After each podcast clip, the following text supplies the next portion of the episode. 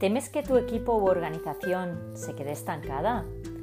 ¿Te gustaría transformar la propuesta de valor y entrar en una nueva etapa evolutiva? Los profesionales de Devox Innovation llevamos más de 15 años acompañando a equipos, personas y organizaciones a transformarse aumentando su nivel de conciencia. Encantados de compartir contigo nuestra experiencia desde este canal, el Ágora de Vox Innovation.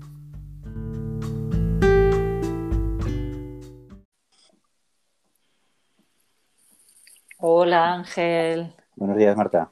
Buenos días. Bueno, vamos a hablar de transformación en, en los negocios, en las organizaciones y la primera pregunta sí que, te lanzo. ¿Por dónde empezamos? Mm. Buena, buena pregunta. Hombre, mm, eh, hay muchas formas de empezar, pero la primera yo creo que es eh, eh, ser, ser conscientes ¿no? de, cuál es la situación y ayudar a que, a que las personas implicadas también tengan ese nivel de conciencia. Sí, en este darse cuenta que nosotros hablamos siempre de aumentar el nivel de conciencia de las organizaciones. Como en este audio es un poco para todos y a veces esto de aumentar el nivel de conciencia puede sonar difícil de, asimilar o de entender. Vamos a, dar algún ejemplo ¿no? de qué es tomar, tomar conciencia o aumentar el nivel de conciencia.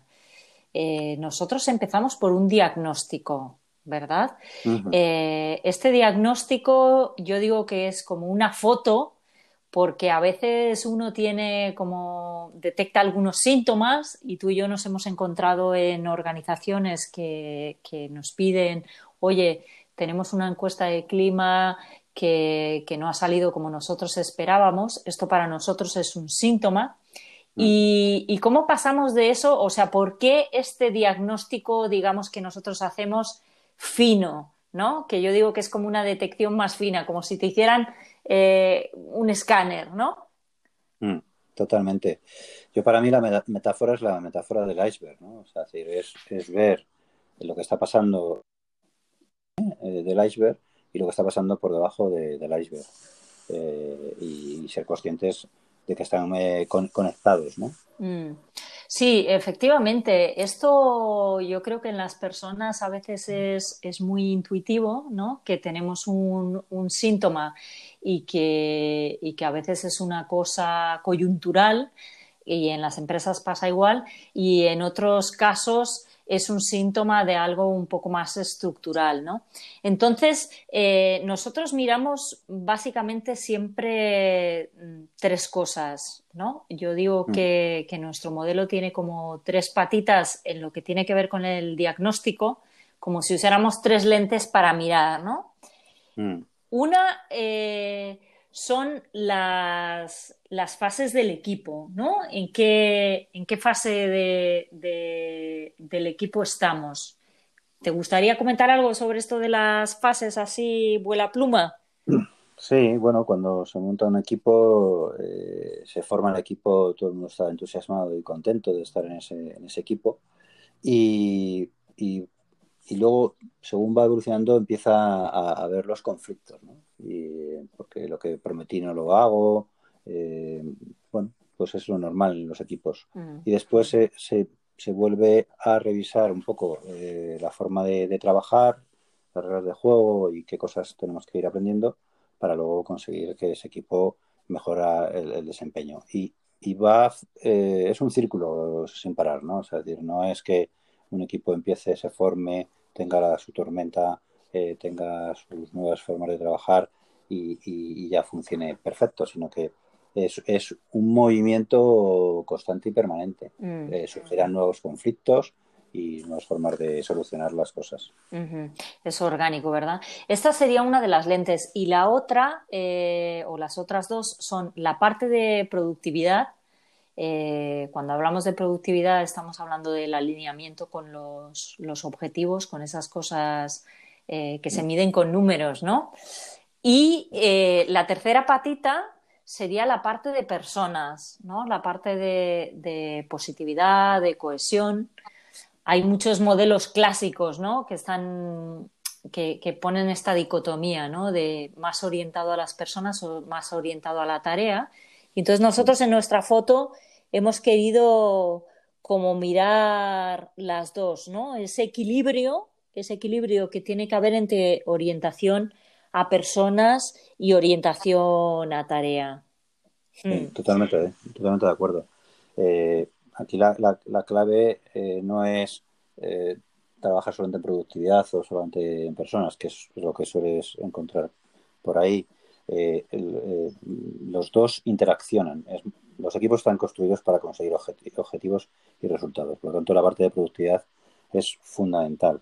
Y, y a la vez, correlaciona con la forma de, relacionarse, ¿no? Eh, los cómo, ¿no? De alguna forma es los qué es y los cómo. Los qué es, objetivos a conseguir, los cómo, cómo vamos a trabajar para sacar el máximo potencial de las personas implicadas. Mm, muy bueno esto, ¿no? El, qué y el cómo, ¿no? Y aquí hay, hay una cosa que a mí me gustaría añadir que quizá nos ha pasado así eh, desapercibida, que es cuál es la razón por la que para nosotros la, unidad fundamental es el equipo, ¿no? Porque yo creo que, hay otras, otras formas de, intervenir, quizá directamente sobre las personas. Por ejemplo, nosotros que ambos somos coaches, pues, pues hay un nivel de intervención también que es sobre la persona, ¿no?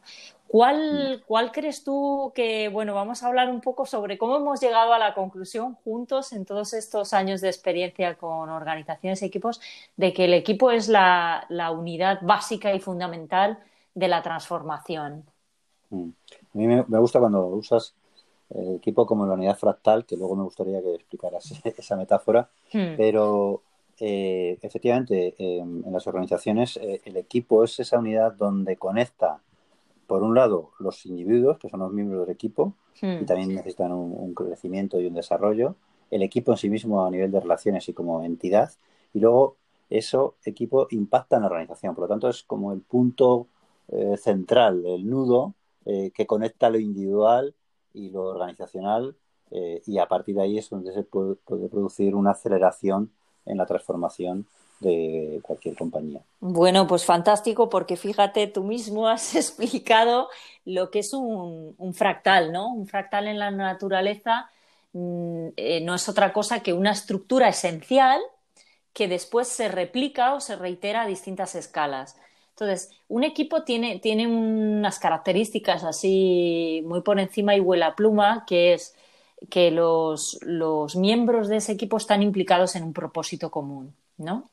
Esto es lo que diferencia eh, los equipos que están formados por individuos que, se, implican o que se eh, comprometen, me salía en inglés, ¿no? El engagement con el mm. objetivo común, o esta teoría que ha estado muy, muy manida en estos últimos años de los top performance, ¿no? Lo mm. que yo llamo los super chicken. Entonces, mm. cuando hemos eh, practicado en las organizaciones a veces este equipo de super chickens, y hay mucha, mucha eh, artículos escritos sobre esto, lo que ocurre es que los super top performance realmente no son capaces de, estructurarse en torno a ámbitos de colaboración, son muy protagonistas, buscan mucho este estatus, ego, reconocimiento dentro de la organización, eh, con lo cual eh, esa estructura de utilizar como unidad el equipo lo que hace es que favorece esas características que estamos buscando replicar en toda la organización, es decir, implicación en el propósito común, que existan y se creen espacios, ámbitos de colaboración, que tengamos gente proactiva que no solamente está limitada al rol descrito en sus funciones, sino que es capaz de ocupar los espacios donde ese equipo le necesita en cada momento. Y luego esa parte de pertenencia, que a veces nosotros lo llamamos y lo trabajamos como rol social, y siempre el equipo cumple este rol, que además se mide mucho en las encuestas de clima, que es este, este sentimiento de pertenencia que todos sabemos que está directamente relacionado con la motivación. No sé si mm. añadirías algo más a esto. Nada, me, encanta eh, primero el concepto de escalar, porque efectivamente empiezas en un equipo, pero esto hay que llevarlo al resto de la organización. Y entonces, eh, todos sabemos que hay unos, los, en inglés es early adopters, los primeros que adoptan esa hmm. nueva forma de funcionar y trabajar, y que donde consiguen resultados y encima están comprometidos y contentos, esto, eh, sobre todo en la experiencia que tenemos en España, es, genera envidia y hay hmm. otros equipos que quieren, oye, porque ahí se lo pasan bien y consiguen resultados. Y a partir de ahí se va llevando al resto de los equipos, ¿no? Y luego una característica, además de las que has dicho tú, que, vemos en los equipos de alto rendimiento, yo lo llamo el, hacer brillar al otro. O sea, la diferencia de un equipo hmm. o grupo clásico es el, los egos, ¿no? De yo eh, soy el protagonista y demostrar que soy el que más aporta, ¿no? Con esas individualidades. Un, equipo de este tipo eh, es un equipo que, está eh, ayuda a brillar al otro. Y, cuando consigue que los demás brillen, todos, todos, todos brillamos. Es una mm. característica que también hemos visto y me, gustaría compartirla. Me encanta. Y, ahora, claro, me queda una pregunta importante que nosotros que estamos en varios foros de, liderazgo, eh, se repite constantemente en las organizaciones más clásicas, ¿no? Que es, ¿y entonces el líder? ¿Qué pasa con él? ¿No? ¿Qué hacemos con los líderes eh, clásicos de las organizaciones que, están en la estructura jerárquica, ¿no? A mm. nosotros nos gusta hablar de ahora de un concepto que es la organización dual o bimodal, ¿no? Que es esta mm. organización que, donde conviven dos estructuras, ¿no? Que parece como una cosa titánica, pero luego es una cosa bastante orgánica. Mm. ¿Cómo definirías tú esta, esta organización bimodal o qué tipos de, liderazgo crees que hay ahí? Sí, pues efectivamente en esa estructura dual o bimodal eh, el liderazgo es diferente. Eh, en la estructura clásica jerárquica, pues el líder tiene que ser un líder eh, mucho más participativo, donde da más protagonismo al equipo y solamente en situaciones extremas de toma de decisión que no eh, resuelve el, equipo, em, pues ahí tiene que intervenir, pero la clave es conseguir empoderar a, que los equipos eh, maximicen su creatividad y sean mucho más protagonistas. Claro, para eso hace falta un liderazgo con muy poco ego, con mm. mucha humildad mm. y saber retirarse de ciertos espacios para, dar protagonismo al equipo. Eso en el mundo jerárquico. Y cuando nos vamos al otro mundo de, red, ahí, ahí es un liderazgo compartido. Hay roles y se van, eh, pues lo que llamamos el coliderazgo, ¿no? Es, es lo que está, lo que, lo que existe, eh, respetando los roles eh, y a la vez todos siendo protagonistas y como antes tú decías, cada uno ocupando el espacio que quede vacío para, para con el beneficio del equipo y del resultado del equipo. Sí, me encanta esto y como es un tema largo, igual podemos dedicar un día un audio a hablar del, del liderazgo, sí. Del liderazgo dual, ¿no? Porque esto está muy relacionado con los stakeholders y claro, aquí hay un, liderazgo eh, que está más orientado al stakeholder accionista, ¿no?